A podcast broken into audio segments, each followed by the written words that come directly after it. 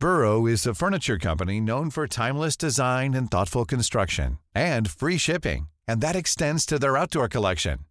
Their outdoor furniture is built to withstand the elements, featuring rust-proof stainless steel hardware, weather-ready teak, and quick-dry foam cushions. For Memorial Day, get 15% off your Burrow purchase at burrow.com slash ACAST and up to 25% off outdoor. That's up to 25% off outdoor furniture at burrow.com slash ACAST. Heraldo Radio, con la H que sí suena y ahora también se escucha. Heraldo Radio. El dedo en la llaga. Había una vez un mundo en el que nadie creía. País de historias inexplicables. Una nación con personajes asombrosos. Santo Tomás tenía razón. Hay que ver para creer. El México increíble. Las verdades que duelen. La voz de los que callan. El dedo en la llaga. Infórmate, diviértete, enójate y vuelve a empezar. El Heraldo Radio presenta El Dedo en la Llaga con Adriana Delgado.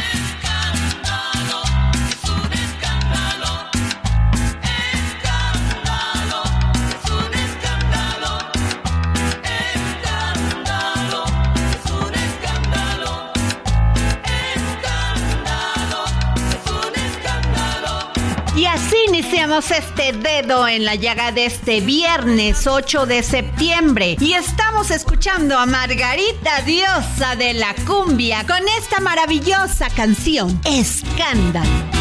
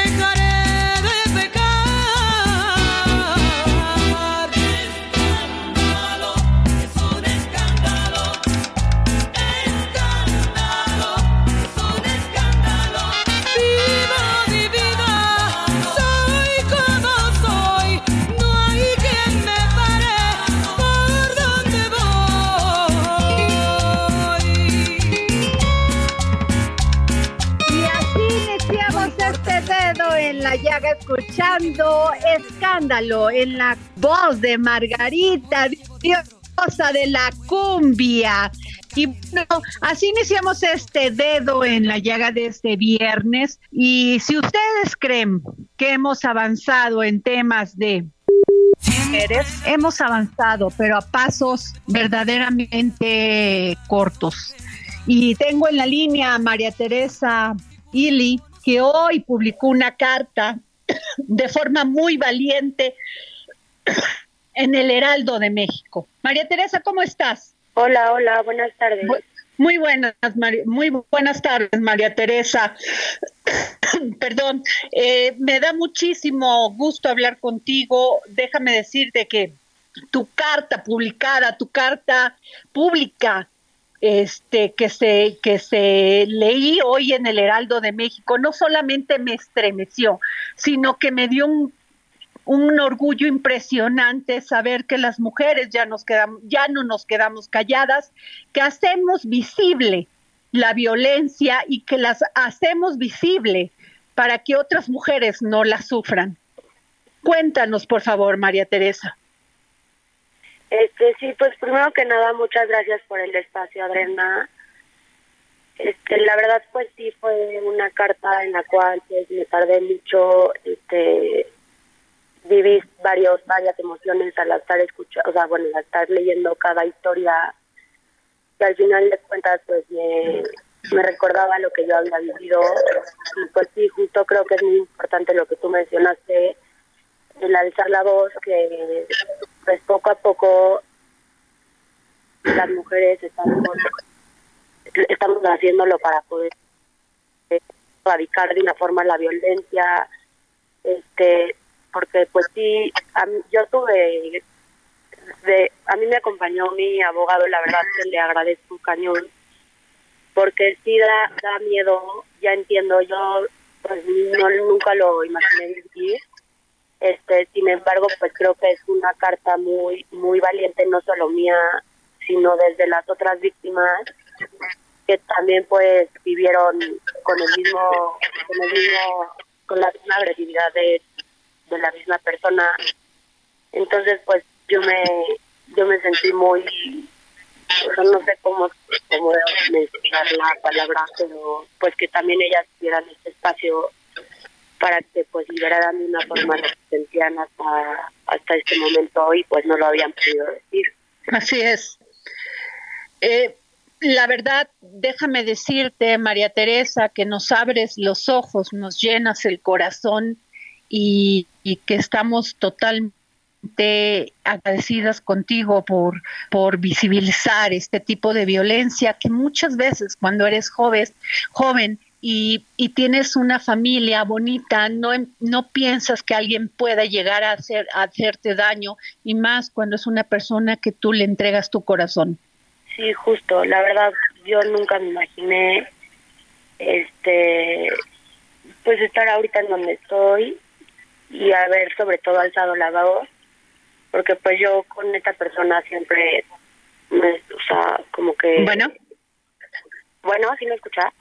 Sí, sí, claro, María Teresa, sí te escucha. Este, pues sí, muchas veces, este, vivimos las mujeres engañadas o ilusionadas incluso este y ese fue mi caso que pues yo nunca vi como la violencia ni sabía que eso era mi causa de la depresión la ansiedad y pues el miedo que eh, constante que que viví y vivo todavía eh, María Teresa, quiero, este, está en la línea el abogado José Luis Nazar si me permites platicar un minuto con él. Eh, abogado, ¿cómo está? Muy buenas tardes. Hola Adriana, muy buenas tardes. Te saludo con mucho gusto aquí y a tu público. Abogado, usted sabe que no es fácil levantar la voz, no es fácil denunciar, no es fácil, pues, este, eh, implica visibilizarse, implica dar la cara esto no pasaba antes, pero gracias a que hay muchísimas mujeres que están haciendo esto y que no están permitiendo que nadie las agreda, que nadie las violente, y podríamos ah, eh, decir en este momento pues el tema de, de este esta ley Olimpia que muchas mujeres lucharon para que esto de las agresiones sexuales que pues fue tomarse una foto que le pasó Olimpia tomarse una foto y difundirla este agresor entre otras personas por venganza ¿Qué se puede hacer en estos casos y cómo la ley nos resguarda? Así es, Adriana. Creo que no es fácil, como bien lo dices, alzar la voz. Creo que eh, hoy María Teresa, al igual que otras víctimas, son un ejemplo de algo que no es fácil, pero también es cierto que estamos viviendo momentos de cambio en nuestro país. La ola de violencia de género está alcanzando su máximo esplendor y por ende es, está en nosotros como sociedad no solo ayudar, sino apoyar a víctimas eh, para alzar la voz, para buscar justicia, vaya, para, para promover un verdadero cambio en la sociedad que creo que es hora de, que empiece a, suceder. Es, es, un México, es un México lleno de derechos de mujeres que tenemos que respetar como sociedad y que tenemos que observar las conductas internas desde nosotros, nuestros familiares, eh, hasta externas, para, para conocer índices de violencia, que pueden dejar estragos claro. y consecuencias muy importantes. Eh, está en todos nosotros como sociedad estar observando y estar buscando un constante cambio en favor de la constante violencia de género que vivimos. Así es. Y pero, eh, la ley, este, usted con su experiencia, abogado, esto que acaba de hacer María Teresa y otras víctimas de este personaje Alejandro, eh, muchas veces lo, lo, subestimamos, pero a veces de una violencia que pudiese ser pasar, o sea, poco percibida, poco este, tangible, se puede convertir en un feminicidio, José Luis Nazar. Por supuesto se puede convertir en un feminicidio y, y no debemos de normalizar conductas o patrones que nos enseñaban que eran normales, Adriana, porque esos terminan siendo feminicidas.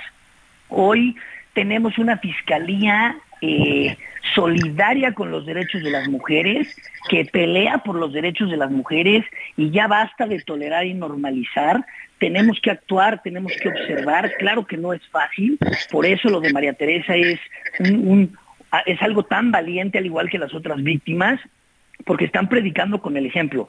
No es fácil, pero quiero ser contundente en el mensaje a todas aquellas personas que reciben violencia de cualquier naturaleza. No se tiene que vivir así. Así no es vivir. Así es. Vivir es lograr una vida libre de violencia, no importa el género que ostentes. Así es, abogado José Luis Nazar. María Teresa, ¿qué experiencia, ¿Qué te ha dejado esta experiencia y de aquí para adelante, qué va a pasar con María Teresa Ili? Pues la verdad ahorita me estoy enfocando mucho en trabajar en mí psicológicamente, terapéuticamente, porque para pues cerrar por completo este este esta etapa y pues claro que estoy dispuesta a luchar por los derechos de las mujeres. A, yo ya que viví mi propia experiencia desde la parte de víctima, este, pues acompañar a las otras víctimas que obviamente al yo al haber alzado la voz, pues me van a buscar como como fueron estas cuatro víctimas. Este, y pues la verdad acompañarlas en el proceso porque creo que es un proceso en el cual pues necesitas compañía. Yo gracias a Dios este, me presentó personas en mi vida maravillosas que nunca me dejaron sola. Hablo de mis abogados, mi abogado aquí está en la línea, José Luis Nazar, este, todo su despacho y pues mi familia, mis amigos y toda la, la gente que me acompañó en este difícil proceso que, que viví. Pues en este momento, abogado Alejandro N. está en el reclusorio norte. Está en el reclusorio Oriente, eh, Adriana, enfrentando... perdón. Correcto, enfrentando proceso eh, y esperando pues ser, ser, ser oído y, con sus debidos derechos eh, a un juicio justo, poder enfrentar el proceso de la, de la forma que él lo, que él lo considere. Justicia es lo que pedimos las mujeres, abogado. Es justicia es lo que pedimos las mujeres, María Teresa, y me llena de orgullo por mí, por todas las mujeres de este país que no pueden alzar la voz, que no saben cómo, y sin duda tu carta y la de las otras mujeres que también decidieron denunciar, pues nos marca otro, otro camino, otro trayecto rumbo a la libertad y a la justicia. Gracias, María Teresa. No, gracias, gracias, Adriana. Y pues creo que es un mensaje muy importante porque pues la justicia es la que se va a llevar a cabo hasta las últimas consecuencias para que ninguna mujer sea agredida por este por este por nuestro agresor. Muchísimas gracias por tu valentía, María Teresa Ili. Muchas gracias, abogado. Nazar, gracias por estar aquí conmigo en el dedo en la llaga. Muchas gracias, Adriana. Muchas gracias. Y bueno, seguimos en el dedo en la llaga, un caso terrible, pero un caso que no va a quedar impune no van a sufrir más mujeres por este tipo de agresión y violencia contra ellas por un agresor que se cree impune. Así de sencillo. Nos vamos. Vamos a seguir en nuestro programa El Dedo en la Llaga. El dedo en la llaga. Y desde Argentina y en exclusiva para el dedo en la llaga, el gran filósofo y escritor Hernán Melana, que hoy nos habla sobre el advenimiento de la filosofía. Filosofía, psicología, historias con Hernán Melana.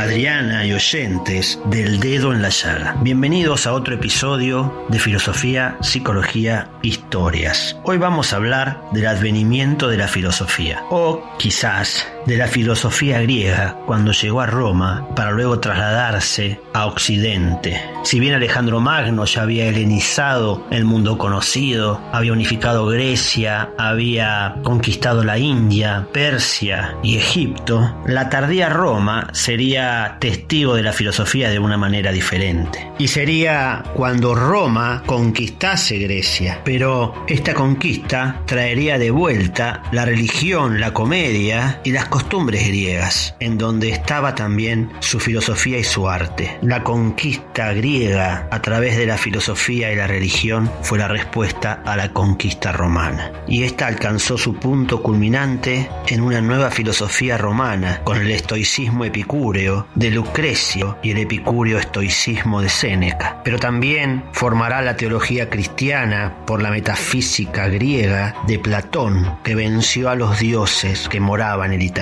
es decir, desde que Roma se encontró con Grecia, la vida intelectual, artística y religiosa de esta poderosa nación fue parte del mundo helenístico. Vale la aclaración que la conquista de Grecia por parte de Roma en realidad fue la anexión de territorios en el siglo II a.C. Podríamos decir que no fue una invasión sino una expansión, una conquista gradual por parte de Roma. Pero ¿cómo entró esta filosofía, esta teología?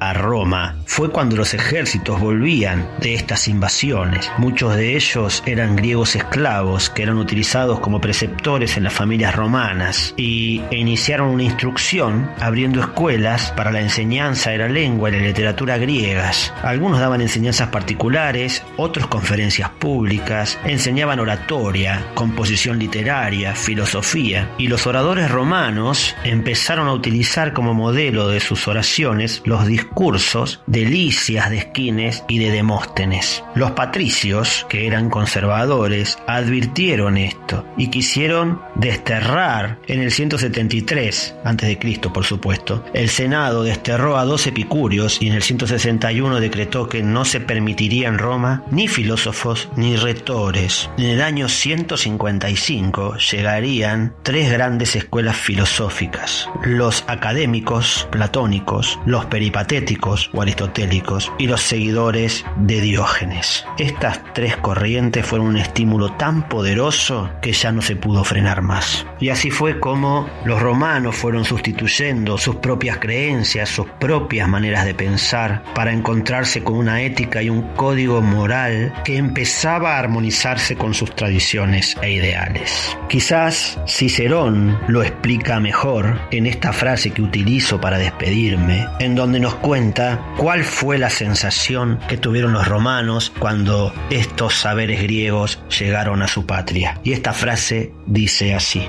no fue un arroyo pequeño el que se derramó de Grecia en nuestra ciudad, sino un poderoso río de cultura y de saber. Gracias Adriana y oyentes del dedo en la llaga. Si quieren escuchar más episodios de filosofía, psicología, historias, pueden encontrarlos en Spreaker, Spotify, Apple Podcasts, YouTube y demás redes sociales. Soy Hernán Melana y espero encontrarme con ustedes nuevamente la semana próxima.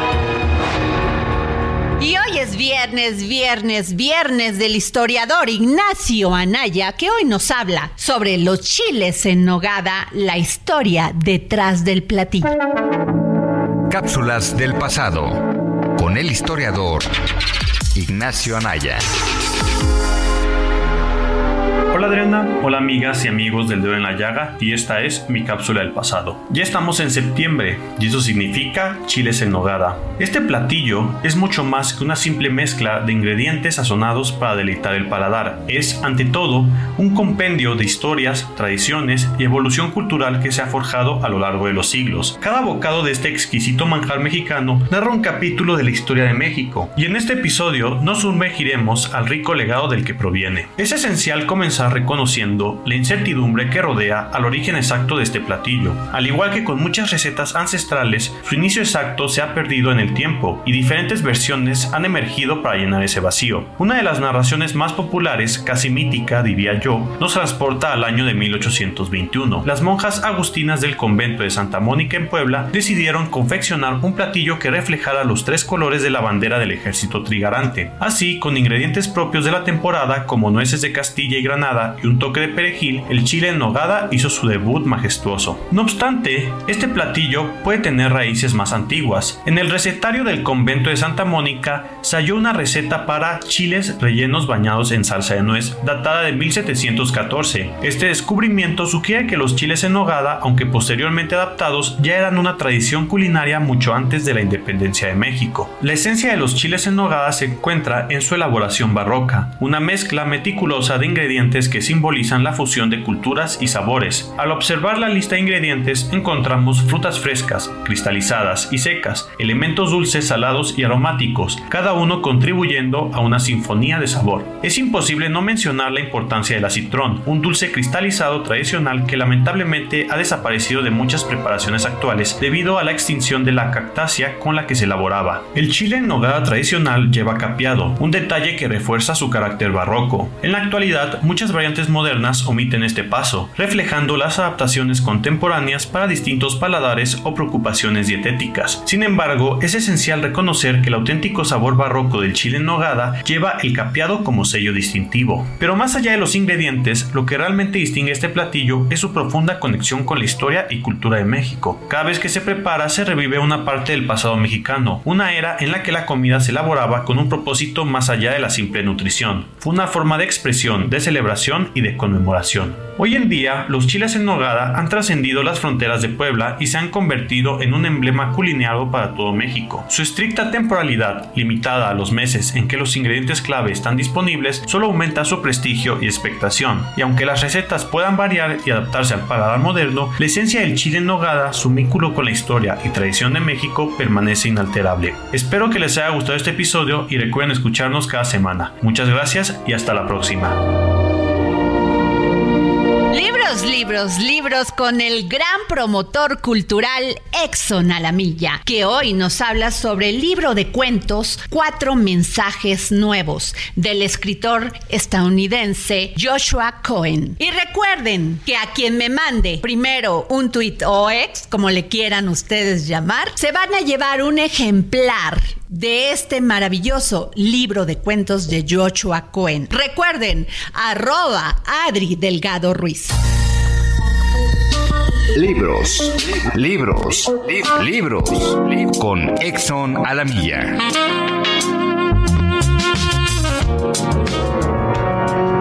Gracias, querida Adriana. Audiencia del dedo en la llaga. Hoy les vengo a recomendar el libro de relatos Cuatro mensajes nuevos del escritor Premio Pulitzer 2022 de ficción Joshua Cohen, publicado en español por Deconatus, una editorial independiente española. Cuatro mensajes nuevos nos muestra la banalidad de la manipulación a la que estamos sometidos, una manipulación que responde a las consecuencias de inventos aparentemente inofensivos, la hamburguesa, las redes sociales o el porno digital. Es un libro hilarante, profundo desde la sátira, más real que un libro realista, capaz de dar con las claves de la manipulación a la que estamos sometidos una manipulación que creemos complicada, pero al que al final es muy simple. Joshua Cohen lleva dos décadas escribiendo y pensando sobre la vida en la era digital. En Envisión, uno de los relatos que conforma este libro, un desafortunado traficante de drogas en Princeton se siente humillado cuando una de sus noches vergonzosas se vuelve viral. O en McDonald's, habla de un redactor farmacéutico frustrado a nivel imaginativo por la existencia de una palabra que no puede poner en el papel. En el distrito de la universidad. Un ex profesor de escritura creativa, un neoyorquino exiliado en el medio oeste, se niega a leer las historias de sus alumnos y les pide que construyan una réplica de un edificio. Sigue a Adriana Delgado en su cuenta de Twitter arroba Adri Delgado Ruiz. Además, te invitamos a enviar tus opiniones y comentarios en texto o por mensaje de audio a través de WhatsApp al 55 2544 3334. Y si quieres escuchar El Dedo en la Llaga de El Heraldo Radio, en cualquier momento y donde quiera que te encuentres, descarga el podcast disponible en Spotify y iTunes. Heraldo Radio, la H se lee, se comparte, se ve y ahora también se escucha.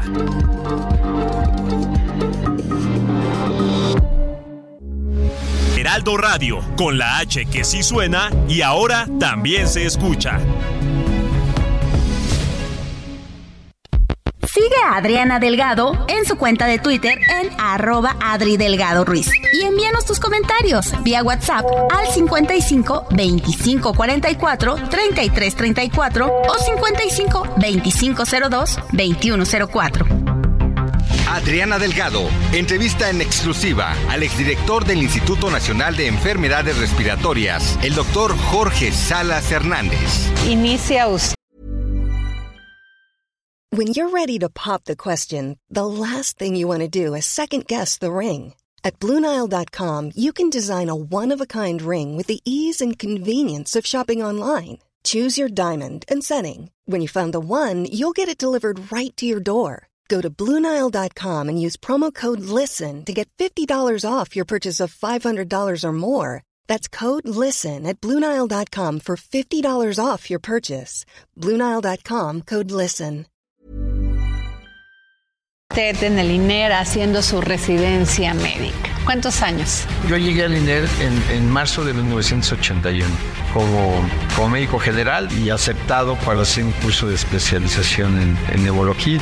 Por esa puerta entré, por la que hoy hace rato salí también. Y, este, y bueno, tuve mi periodo de entrenamiento en enfermedades respiratorias, en farmacología clínica eh, y después me, me, pues yo me quedé a trabajar ahí. Yo puedo decirle, usted lo sabe, que en una escalera eh, conocí todos los escalones, los, los pude recorrer eh, y bueno, pues para mí eso a, a, mí me da mucho gusto porque el INER hizo de mí lo que soy y yo lo menos que podía hacer era corresponder con pues, el máximo esfuerzo a, a, cuando el INER me requiere, ¿no? Entonces yo siempre voy a estar listo para decir. Jueves, 10.30 de la noche, El Dedo en la Llaga, Heraldo Televisión. Regresamos de esta pausa y recuerden que el próximo jueves a las 10.30 de la noche por el Heraldo Televisión tengo un gran invitado, al doctor Jorge Salas Hernández, exdirector general del Instituto Nacional de Enfermedades Respiratorias, el INER. Y para todos aquellos que me están escuchando, recuerden mis redes sociales, arroba Adri Delgado Ruiz. Y tuve la oportunidad de conversar con la gran periodista y politóloga Alejandra Ibarra Chaul sobre su libro Causa de muerte, cuestionar al poder, acoso y asesinato de periodistas en México.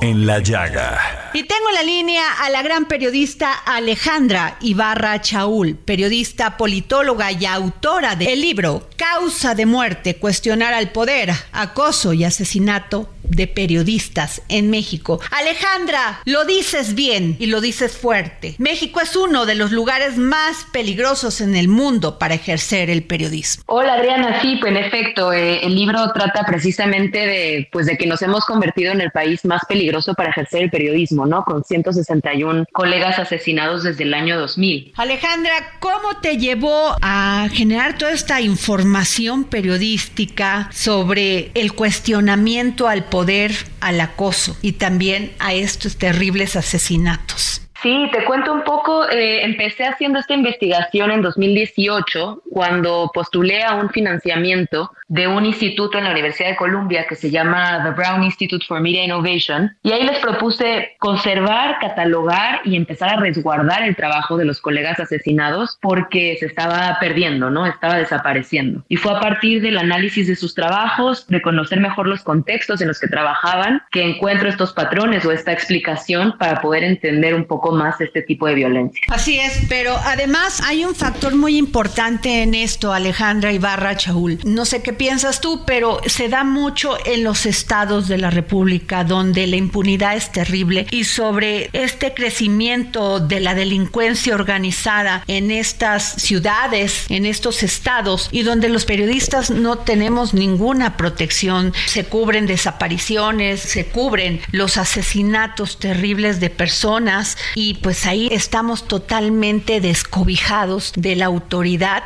y sobre todo del poder judicial que no lleva a cabo las investigaciones. Totalmente de acuerdo, Adriana, y precisamente pones ahí el, dedo en el renglón de que estos homicidios suceden en municipios que están fuera de la Ciudad de México. Y una cosa que es interesante es que muchos de ellos, y esto es algo que para mí fue un descubrimiento en realidad, muchos de ellos no estaban haciendo necesariamente investigaciones ni del crimen organizado, sino que estaban haciendo un periodismo cotidiano, comunitario y diario, y sobre todo estaban cubriendo al poder político local. Entonces ahí creo que también hay una cosa bien interesante para entender mejor qué está pasando y pues echarle un, clavado a esos casos, ¿no? Yo ahí en el libro presento cuatro y presento bueno, una variedad de lugares y de tipos de periodismo, desde radios comunitarias, Facebook, eh, semanarios impresos y cómo el periodismo que hacían los colegas pues es parecido en este sentido en el cual están exigiéndole a sus autoridades locales. Aquí planteas una cosa sumamente importante, Alejandra. En este libro Causa de muerte, cuestionar al poder, acoso y asesinato de periodistas en México, cuestionas este tema de que ya no es, ya no es matarlos por censurarlos, sino porque se dieron cuenta de este abuso del poder. Sí, justamente es tratar de, de acercar a la memoria de los periodistas a los lectores a través del trabajo que realizaron y sí eh, mostrarles cómo estaban haciendo a través de su periodismo una suerte de invitación, una suerte de convocatoria a la gente en sus poblaciones para que la gente también participara en las cosas públicas, ¿no? Es decir, denunciara cuando había un hospital sin medicinas, para que se opusieran a la construcción del megaproyecto que les iba a contaminar el agua, para que participaran en exigir sus derechos laborales y realmente eran una especie de, de liderazgo en esta convocatoria ciudadana. Y aquí lo dices muy bien, los crímenes son un castigo ante una especie de osadía mal entendida, como si su labor periodística fuera una afrenta a ellos, cuando se trata de una labor que necesitamos como sociedad democrática. Totalmente, Adriana, y pues ahí yo creo que tenemos mucho que mucho camino que recorrer y mucho que aprender, incluso que involucrarnos como ciudadanos, porque de repente sí creo que a partir de la tradición periodística en este país parecería que las autoridades creen que nuestra labor como periodistas pues es aplaudirles o es explicar lo que dicen. Y sí hay esta sensación desde las autoridades como si hacer nuestro trabajo fuera un insulto o una afrenta hacia hacia lo que hacen ellos, ¿no? Y creo que acá toca, pues, poner el trabajo de los periodistas sobre la mesa, valorarlo, apreciarlo y, pues, todos juntos indignarnos de lo que está pasando, ¿no? También mencionas, los perpetradores son personas que tienen capacidad de poder casi absoluto en las comunidades donde viven. Pueden ser alcaldes, políticos o algún capo y, sobre todo, tienen que ver con dinámicas locales donde estas personas ejercen un poder autoritario. Exactamente, y lo, lo decías hace rato con pues que esto sucede sobre todo afuera de la Ciudad de México, ¿no? Estamos hablando de municipios o de localidades donde hay un alcalde que se comporta casi como rey o donde hay un capo de ahí sí de algún grupo de crimen organizado que pues hace y deshace a diestra y a siniestra como puede y como quiere, ¿no? Entonces estamos hablando de esta gente poderosa que no tiene límites o que no hay un contrapeso en el poder para poderlos frenar. Entonces pues hacen hacen lo que quieren. Y además Alejandra se ha dado también en sobre todo la hazaña en estos periodistas que tienen las radios comunitarias, que se manejan a través de las redes sociales. Sí, exactamente. Muchas veces creo que uno de los principales hallazgos o sorpresas o algo de lo que a mí me gustaría mucho que con lo que se quedaran los lectores, pues a veces no se necesita mucho, ¿no? Y es ese periodismo que a veces tiene recursos pues muy limitados, pero muchísima valentía, el que a través de una radio comunitaria, después de tres meses, asesinan a estas dos radialistas de Oaxaca, ¿no? Los periodistas que a través de sus videos en Facebook es suficiente para incomodar tanto a alguien que decide mandarlos matar. Entonces, realmente hay muchísimas expresiones de periodismo valiente con los medios que hay a la disposición de las personas a lo largo y ancho del país. ¿Cuál es tu conclusión sobre estos casos y también qué hacemos para proteger a nuestros compañeros periodistas en los estados y sobre todo también de la impunidad?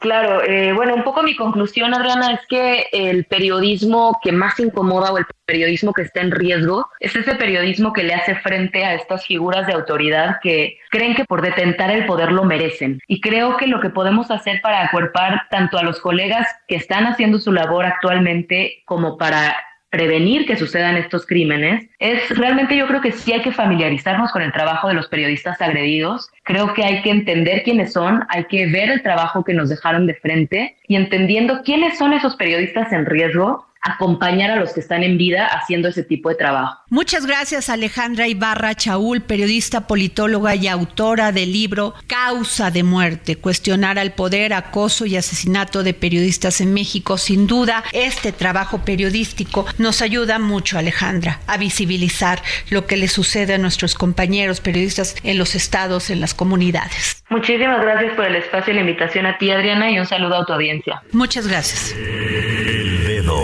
la llaga.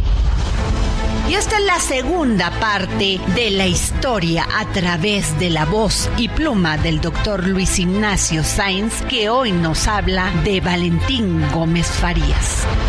Es decir, que tras el empoderamiento de Agustín Cosme Damián de Iturbide y Aramburu, el odiado emperador Agustín I, que era un dragón de hierro, como se le solía denominar, él eh, participa ¿no? en ese primer cuerpo legislativo que termina siendo disuelto por el propio Iturbide. Y aquí es donde surge ese extraño maridaje que, que nunca termina de funcionar con López de Santana, pero que en ese momento sí, porque Santana es el que va a defender el, el carácter republicano de, de, la entonces naciente eh, nación independiente, sublevándose con el plan de Casamata en 1823, al que se adheriría en Gómez Farías de manera, de manera fundamental. Finalmente, este, esta sublevación y esta disidencia, eh, digamos, brillante, termina haciendo que Iturbide salga de, de nuestro territorio y que abdique el 19 de marzo de 1823 1823 a esa corona espuria y que salga al exilio la fragata inglesa Rowley, ¿no? generando un enorme desaseo, un desaseo político, un vacío de poder tremendo y que eh, tiempo después, digamos,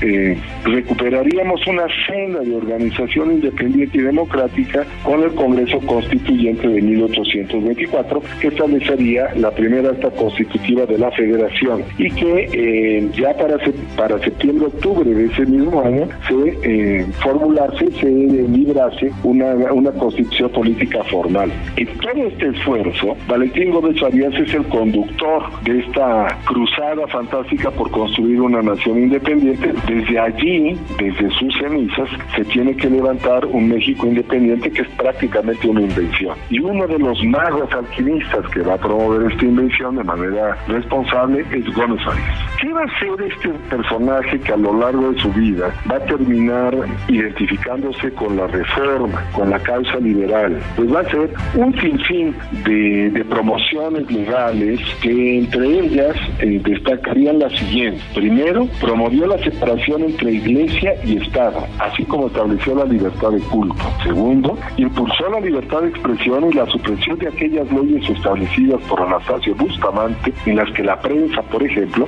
era reprimida. Tercero, suscitó que se implementaran reformas económicas de gran relevancia, prohibió la intervención del ejército y del clero en asuntos políticos, terminó con la cuestión de la entrega del diezmo como forma de financiamiento a la propia iglesia, promovió que las comunidades indígenas y otros sectores vulnerables recibieran protección gubernamental a través de la asistencia social, propuso que los agricultores y el resto de la sociedad productiva quedaran libres del pago de obligaciones antiguas, entre ellas el diezmo. Impulsó además una iniciativa en la que se buscaba que se disolviera aquellos grupos del ejército que se sublevaron. Promovió también, imagínense, la fundación de la Sociedad Mexicana de Geografía y de Estadística. Y luego un tema central, que es un tema que, digamos, eh, va a ser un dolor de cabeza para Juárez y el que lo va a terminar resolviendo estos Porfirio Díaz, es el tema de haber tenido que clausurar la Real y Pontificia Pontificia Universidad de México debido a su carácter conservador religioso, rompiendo el monopolio educativo que hasta entonces preservaba la Iglesia Católica.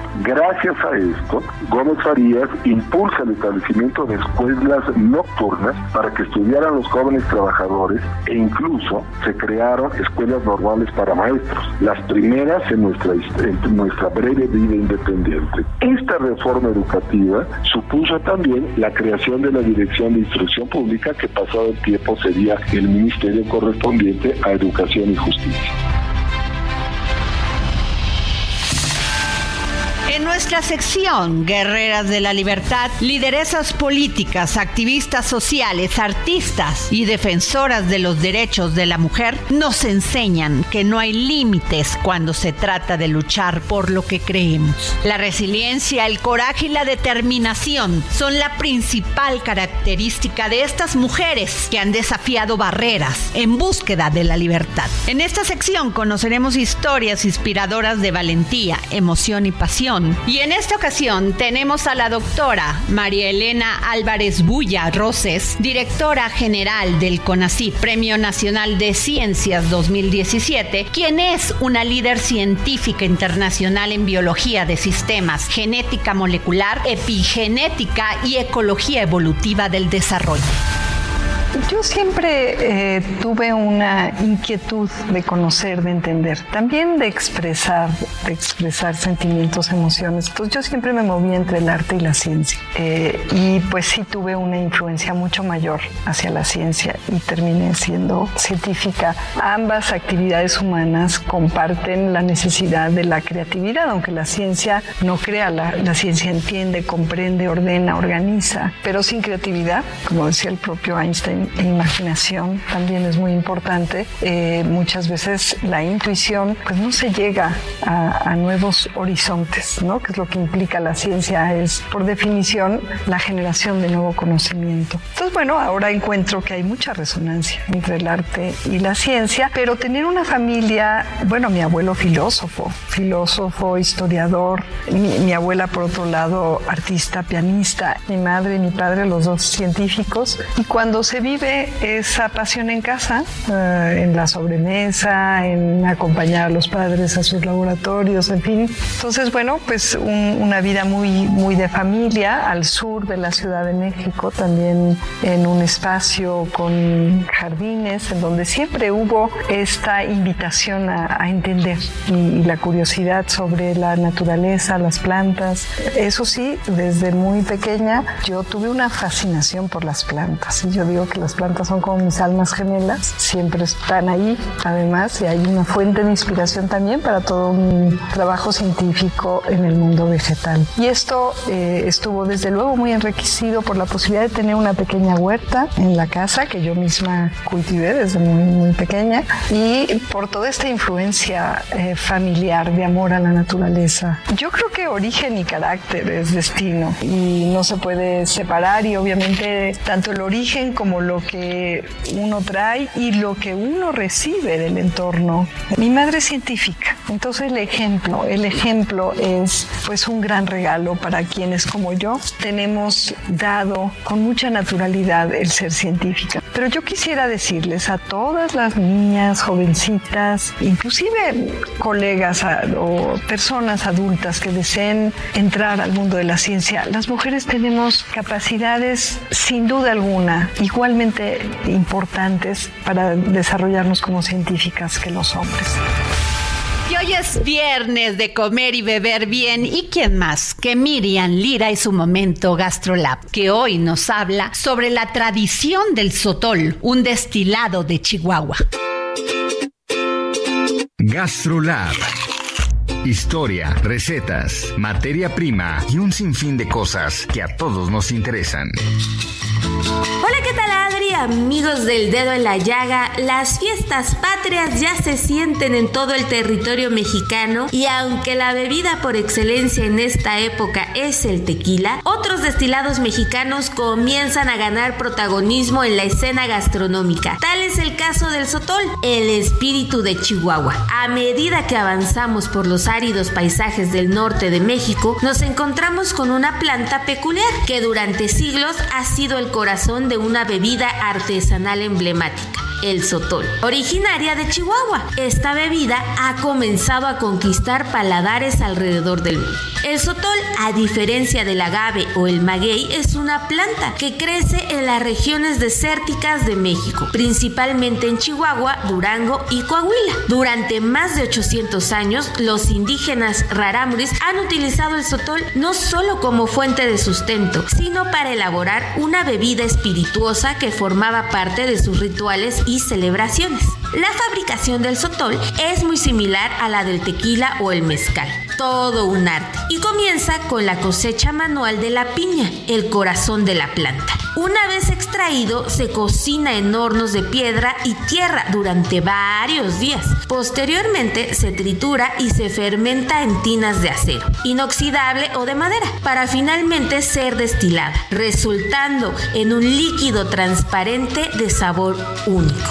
A diferencia de otras bebidas, el sotol captura la esencia del desierto. Su sabor es una combinación de notas terrosas, herbales y sutiles toques ahumados. La variabilidad del sabor también depende del tipo de sotol utilizado y del proceso específico de cada maestro sotolero. En Chihuahua, por ejemplo, destacan productores artesanales como Víctor Ibarra de Casa Ruelas, Oro de Coyame y Ricardo Pico, fundador y socio de Sotol Nocheluna. Durante durante años el sotol estuvo a la sombra de otros destilados mexicanos más populares. Sin embargo, con el resurgimiento de las bebidas artesanales y el interés por sabores auténticos, el sotol está viviendo un renacimiento. Hoy en día no solo es popular en México, sino que ha ganado reconocimiento internacional, siendo protagonista en bares y restaurantes de renombre mundial.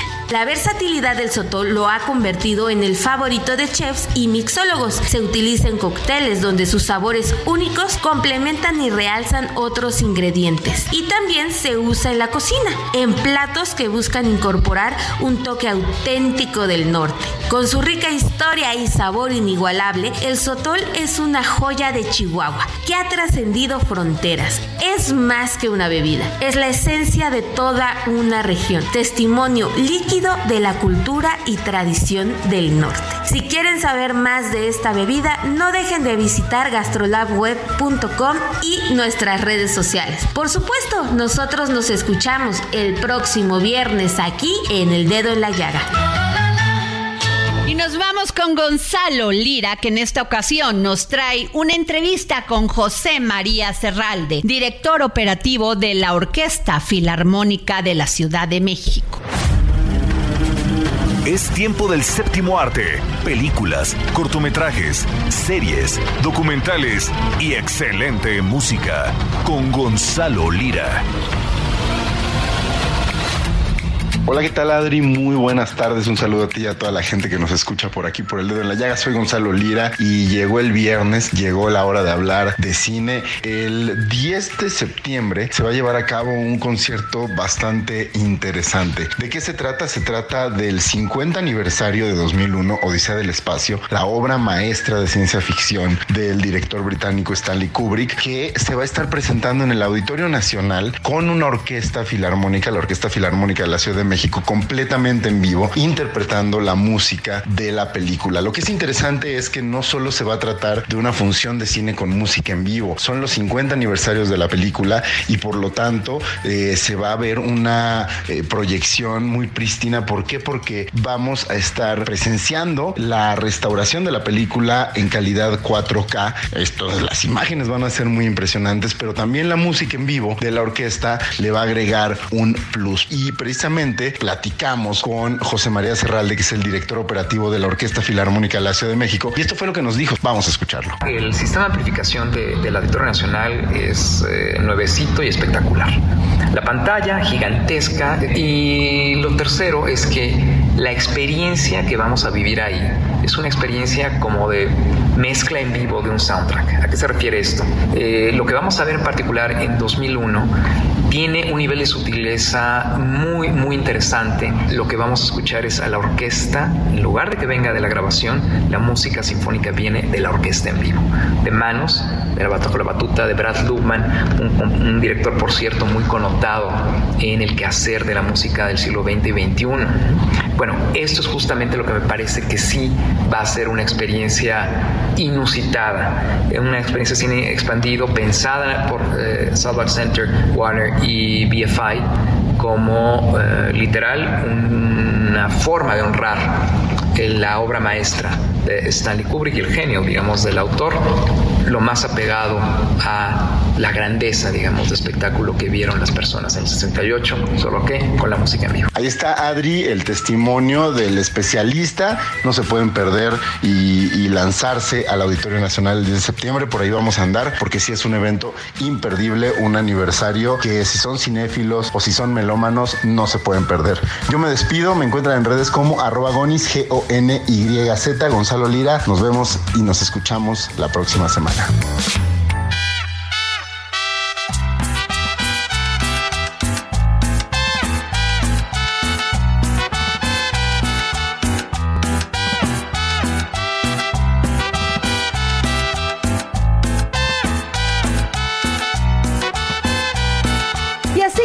Al final de este dedo en la llaga. Tenga usted un gran fin de semana. Gracias por escucharnos, pero sobre todo, gracias por permitirnos entrar en su corazón. No importa que la gente murmure, ni que mi nombre ande de boca en boca por toda la ciudad. Si este amor que llevo dentro no se puede detener, como un volcán en el pecho, como un fuego que no deja de arder. Sí, es un escándalo mi vida, tu vida y la de las demás. Pero que nadie me diga que te deje jamás de amar.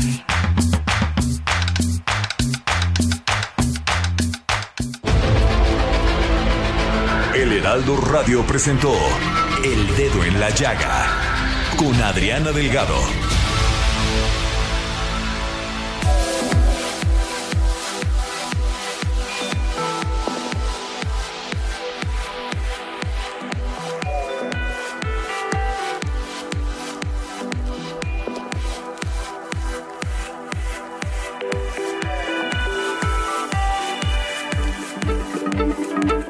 Heraldo Radio, la H se lee, se comparte, se ve y ahora también se escucha.